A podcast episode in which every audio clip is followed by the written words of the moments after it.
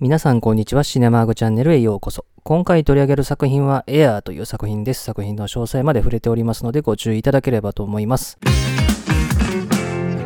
それではこのエアーという作品の基本情報から紹介しておきますと、この映画は2023年のアメリカ映画で上映時間112分ですね。で、この映画のあらすじですけども、舞台は1984年ですね。ナイキの中でもですね、業績不振のバスケットボール部門で働いているソニーはですね、まあ、CEO のフィル・ナイトからですね、バスケットボール部門のですね、立て直しを命じられるんですね。で、そんなソニーはですね、このドラフト候補のですね、バスケットボールの選手の中からですね、マイケル・ジョーダンという一人の選手に絞ってですね、アプローチをかけ始めるというですね、実話に基づいた作品ですね。ちなみにアメリカでの公開は2023年の4月5日となってまして、これはね、マイケル・ジョーダンの背負った背番号、特に23番、それから45番もつけてますけどもね、それにちなんでるというところらしいですね。で、この映画のスタッフですね、監督はベン・アフレックですね。彼の監督作品ではデビュー作になったゴーン・ベイビー・ゴーンは取り上げてますけれどもね。まあこれが監督5作目という形になってますね。で、プロデューサーはですね、ベン・アフレックとマット・デーモンというですね、幼馴染のコンビですね。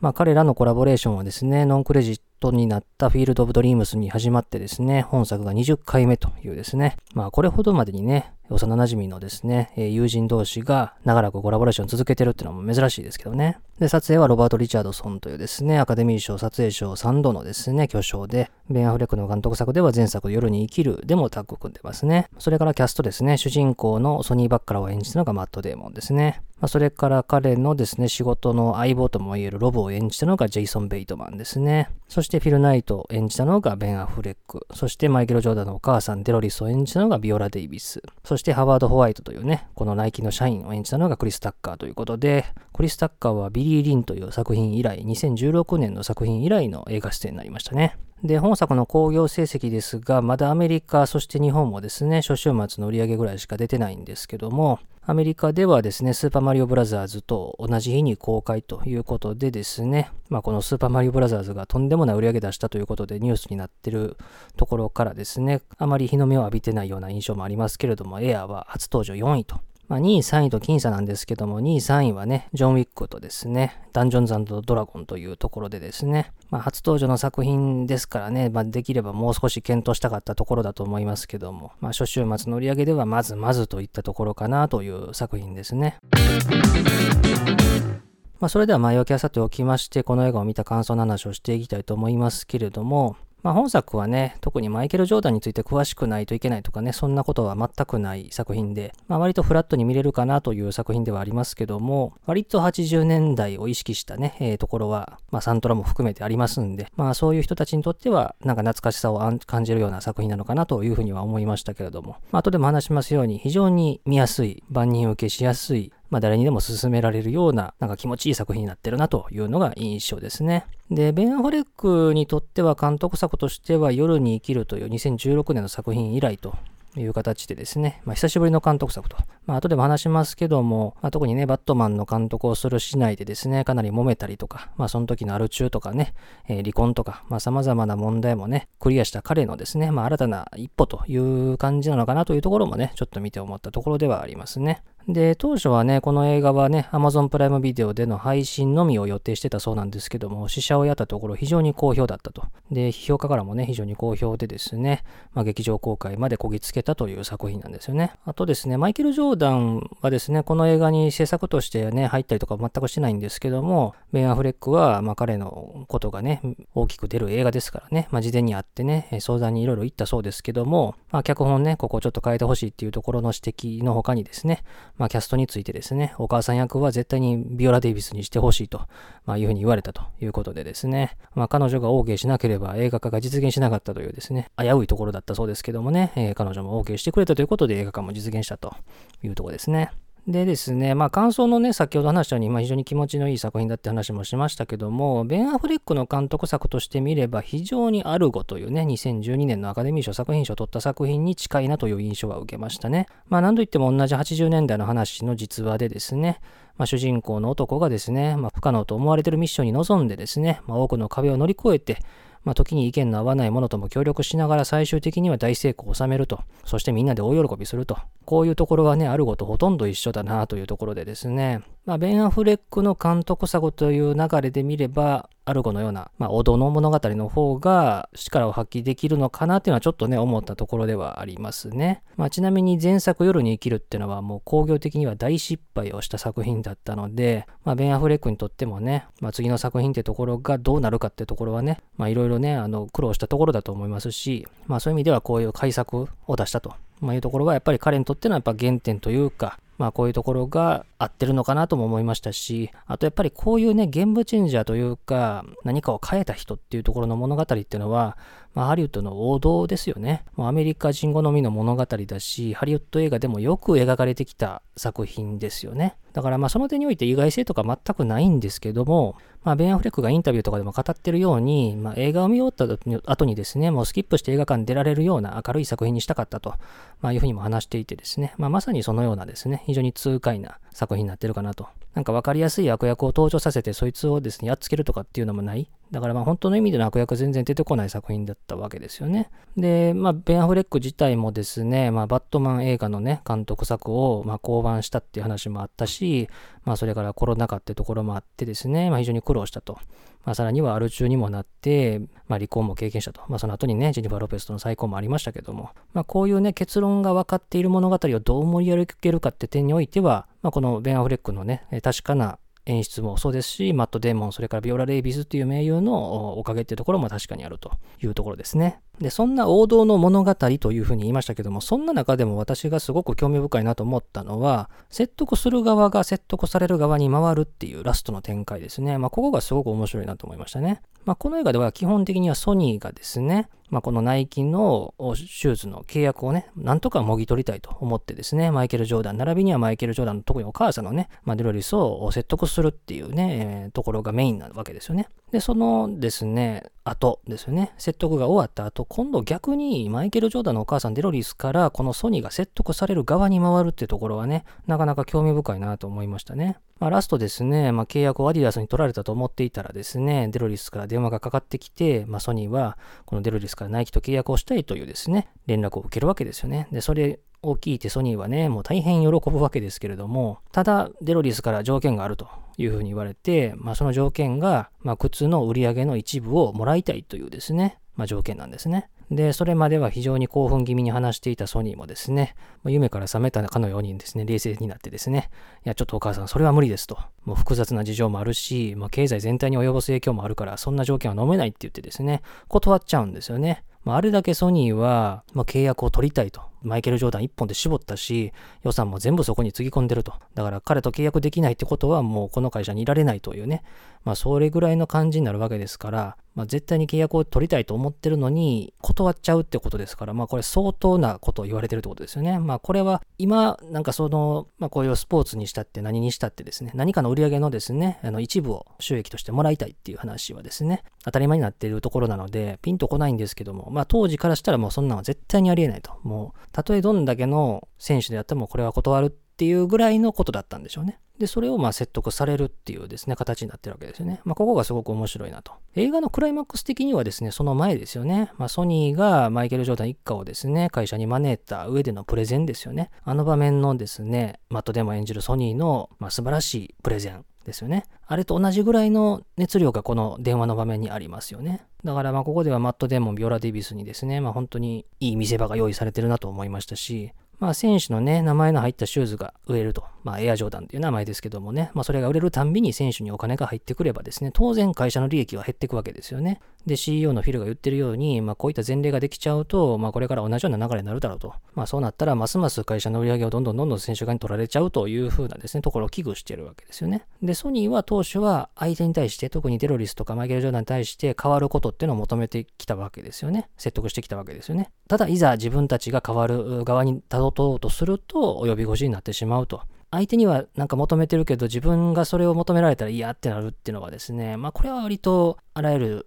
生活の中であることだと思うんで、まあここはすごくなんか共感できる部分ではあるかなというふうにも思いましたし、でまあここを説得させるだけのお互いのやっぱ十分な熱量と演技力ってところがあったので、まあすごく納得できる2つの見事な場面になってるのかなというふうに思いましたね。で、まあ歴史をたどればね、まあ、マイケル・ジョーダン一家のような黒人という視点ですけども、まあそういった視点で例えば黒人っていうのは昔からいつも搾取され続けてきた対象だったわけですよね。で、もしエア・ジョーダンが売れるたんびにマイケル・ジョーダンにお金が入らなければ、まあ、ナイキが儲けてただ終わりというですね、話だったと思いますけども、じゃあマイケル・ジョーダン一家がその収益をもらえなければ生活に困るかというとそんなわけでもないと。まあ、ただそこは問題じゃないわけですよね。まあ、このビオラ・デイビス演じるお母さんのデロイスが言うように、やっぱりその彼の名前が受け継がれていくってところに、まあ非常に大事なことがあるというわけですよね。で、まあさらにこれがまあ歴史を変えたわけですよね。まあそういったところからいろいろスポーツの契約なんかもいろいろ変わっていくし、スポーツのルールもどんどんどんどん変わっていったわけですからね。やっぱこういうところのなんか歴史の変わった瞬間っていうのはハリウッド映画の王道だし、目を見張るものがあるなっていうのは思いますね。で、そんな本作ですけども、まあ始まりはね、もう80年代っぽい映像、まあ、特に荒い映像とかですね、まあ、当時のアーカイブ映像がどんどんどんどん流れていくと。まあ映画で言うよね、あのビバリーヒルズコップのエディ・マーフィーも映るし、あのゴーストバスターズの面々も映るし、あとはテレビシリーズのね、ナイトライダーのね、え一面なんかもちらちと見えるというとこですね。ちなみにこのナイトライダーには、本作で出演をしていたジェイソン・ベイトマンもね、出演をした経験があるそうですけどもね。ただ、ここまで84年らしさを出す必要があったかっていうのはちょっと思いましたね。ちょっと長いなとは思いましたけどね。あと、本作っていうのは基本的にこのソニーというね、一人の男が、いかにして周囲を巻き込んで、最終的にマイケル・ジョーダン一家を口説いていくかっていうところになるわけですけども、まあ、その上でですね、重要とも言えるシューズの話ですけども、このシューズの性能の話っていうのは全く出てこないんですよね。まあ、NBA のですね、まあ、一戦で活躍するですね、バスケット選手手たちがですね、まあ、試合のたんびに履いてるシューズの性能がどれほど優れてるかとかですね、どういったところを改善してですね、選手たちに振り向いてもらえるかとかですね、まあ、そういったところの苦労は全くと言っているほど出てこないんですよね。まあ、これはちょっとね、あの、肩透かし食らう人はいたかなとは思いましたね。あくまでデザインとか戦略の話でしたよね。まあ、これも結構面白かったですけどね。まあ、特にね、このバスケットボールシューズのですね、色ですよね。51%以上が白じゃないとダメだという NBA の規定があると。で、その規定をね、あの、逆手にとって、まあ、彼が後に所属するね、シカゴブルズのですね、チームからの赤色をね、増やして、で、まあ、その規定に違反した時に支払わなければならない罰金をナイキが肩代わりし続けると。まあ、そうすれば宣伝になるだろうというところも含めてですね、非常にアイデアとして面白いなというところはね、思いましたし、まあ、あとはこういうね、規定をね、あの、超えていくって話は、やっぱりバスケットボール選手としても超一流に到達するマイケル・ジョーダンというね、人物を考えるとね、まあ、ルールや枠組みを取っ払うべくですね、まあ、その企業側がね、まあ、努力をしようとする姿勢っていうのは間違ってなかったんじゃないかなとも思いますし、まあ、ここは非常に面白いシークエンスでしたね。まあ、そして、この映画にはマイケル・ジョーダン当然出てくるんですけども、じゃあマイケル・ジョーダンの姿ははっきり映るかっていうと、全然映んないんですね。まあ、これ、まあ、最初にマイケル・ジョーダンが映りそうな場面の演出から見て、あ、これ最後まで出さないなっていうのは、なんとなく分かった人も多かったと思いますけども、まあ、基本的に最初の方からマイケル・ジョーダンなかなか映像として出てこないですね。出てきたとしてもなんか後ろ姿とかですね、なんか足元だけ映ってるとかね。で、こっち向いたかなと思ったら手前にいた人の顔と被るとかでですね、なかなか映んないというですね、演出にしてまして。まあ、これはややノイズに感じた部分ではありましたね。まあ、あえてしてるっていうのは分かりましたけども、まあ、これがマイケル・ジョーダン側からの要求なのか、それともね、まあ、制作側の意図なのかはちょっと分かりかねますけども、まあ、出るべき場面でしっかり映したらよかったのになってていうふうには思いましたね。なんか満を持して出てきて、なんか若い頃のマイケル・ジョーダンと全然違うやんって、その場で思われるよりかは、最初にこの人がマイケル・ジョーダンですよって感じで出した方が、なんか違和感はなかったのかなというふうには思ったんですけどね。まあ、ここはちょっとノイズに感じた部分ではありましたね。で、まあ、結局ね、このマット・デーモンが演じるソニーが、まあ、本当に周囲を巻き込んで、まあ、ナイキが不振に陥っているバスケットボール部門で、まあ、限られた予算をすべて、マイケル・ジョーダンという若者につぎ込むというですね、まあ、ギャンブルブラーですよね。まあ、この映画の冒頭にもソニーがね、ラスベガスに行ってですね、大金をするって場面がありますけども、まあ、本当にギャンブラーなんだろうなっていうのはちょっと思いましたけども、まあ、その人がいかにしてマイケル・ジョーダンと関連のお母さんを特にね、説得していくかってところの物語がですね、まあ、ベースにあると、まいうところなんですけども、まあ、この映画見終えてね、この主人公の人物をちょっとネットでもいろいろ調べてみたんですけども、まあ、その登場人物たちのその後はですね、この映画のエンドクレジット前にですね、まあ、いろいろ字幕で説明されるんですけども、まあ、なんとこのソニー・バッカロという人は、まあ、ナイキでこの成功を収めた後にですね、ライバル会社のアディダスに転職したなんそうなんですよね。で、まあ、その話はこの映画の字幕には出てこないんですよね。確かに本作の描き方でラストに、実はアディダスに後に転職しましたなんて言ったらですね、なんやそらって話になるんで、まあ、言えないっていうのはわかると思うんですけども、まあ、ちょっと美談にしすぎたんじゃないかなって印象も持ってしまうところなんでね、まあ、ここ別に言ってしまってはまあ悪くないのかなというところに思ったんですけどね、まあ、難しいとこですね。まあ、ただね、まあ、いろいろ言いましたけども、やっぱりソニー・バッカローがマイケル・ジョーダンとその両親を説得するためのですね、いろいろ考えたり行動したり部分っていうのはですね、なかなか面白かったし、特にね、会社に招いてですね、その両親に向かってですね、まあ、特にマイケル・ジョーダン本人に向かってですよね、まあ、言う、このソニー・バッカローの名演説ですね。まあ、これは、ま見事だったとしか言いようがないですね。で、序盤にね、このソニーが、ま、キング牧師の演説用のメモの話を友人から聞かされる場面がありますけれども、ま、そこもね、非常にわかりやすい伏線になってまして、なかなか効果的だったなと。まあ、本当にこの辺の演出はもうベタにベタを重ねてるところなんで、やっぱアルゴに近いものを感じますね。で、まあ、このキング牧師の演説のね、メモの話もですね、冒頭に出てきたようにですね、まあ、決まったことをその通りするんじゃなくて、臨機応変対応する力を持ってることが大事なんだと。まあ、それが生きていく上で重要なんだってところをま感じさせてくれるわけですよね。まあ、つまりこのキング牧師が当初演説用にメモとして書いていたものと全然後半は違うことを喋ったわけですね。演説をしていた時の聴衆の反応が良くなかったんで、まあ、当初はメモに予定していたことを書いてたけど、まあ、それを言っても仕方ないということで当初の予定から変えたというところですよね。まあ、ここのですね、ソニーの場面もそうですよね。なんかプロモーションビデオを見せるって言ってですね、見てるとね、退屈そうにしてるマイケル・ジョーダンを見てね、まあ、ソニーがそれを止めさせてですね、思ったままに話すとこですよね。まあ、ここでね、彼が起点を聞かせることができたのも、やっぱあらゆる人物と交流してきたからだし、まあ、その豊かな人生経験からそうさせたんだろうなと。まあ、いろんな経験をしてないと、こういうところでのですね、起点を聞かせるってこともできないだろうし、あるいは決断もできないだろうなというところもね、思うところなんですね。で、そんなね、このマイケル・ジョーダンが、その、両親、特にね、お母さんが力を持ってるってところの物語なんで、まあ、その、なんていうかな、マイケル・ジョーダンが家族がいるのに対して、このソニーは家族が全く出てこないんですよね。なんか、親がいるとか、ね、結婚してるとか、子供がいるとかって話が全く出てこなくて、まあ、ちょっとネットで調べた程度では、彼がね、結婚してたかどうかとかも、その辺まではちょっと詳しく調べきれませんでしたけども、まあ、なんかその辺がもう少しあると、彼のなんか人間性ってところはもう少し出て、最終的にその彼がやるスピーチにもっと重みが出たのかなという気はしたんですけどね。まあ、あえてがわかんなかったのかね、その辺はちょっとわからないんですけどもね。で、最終的に、まあ、この映画見て、あるいはインタビューとかを見て思うのは、マット・デーモンとベン・アフレックの立ち上げた会社とか、そのあたりの話も関連してるかなってとこなんですよね。マット・デーモンとベン・アフレックは、2021年のね、リドリー・スコットが監督した最後の決闘裁判っていう映画で、まあ、二人で脚本も書いて出演もしてましたけども、まあ、その時にきっかけとしてですね、映画会社のですね、アーティスト・イクイティというですね、映画会社を作ってるんですね。で、本作がその制作会社での映画第1弾という形になったんですよね。で、その第1弾となる本作エアにおいて、ベン・アフレックは監督を務めていて、さらには映画の中では CEO っていうですね、トップの立場も演じているというとこですよね。で、マイケル・ジョーダン一家が会社に来る場面ではですね、まあ事前の打ち合わせ通りに、まあ CEO は最初からその場にいると、なんか、なんか必死すぎると思われるから、まあ途中遅れてきてくれっていうふうにね、言われるわけですね。で、CEO が途中で入ってくるわけですよね。ベン・アフレックが演じる。まあ忙しい合間を縫ってきましたよというふうなことをですね、わざわざ言うっていうところがね、まああの逆になってましたけども、まあこれはなんかね、監督業とか、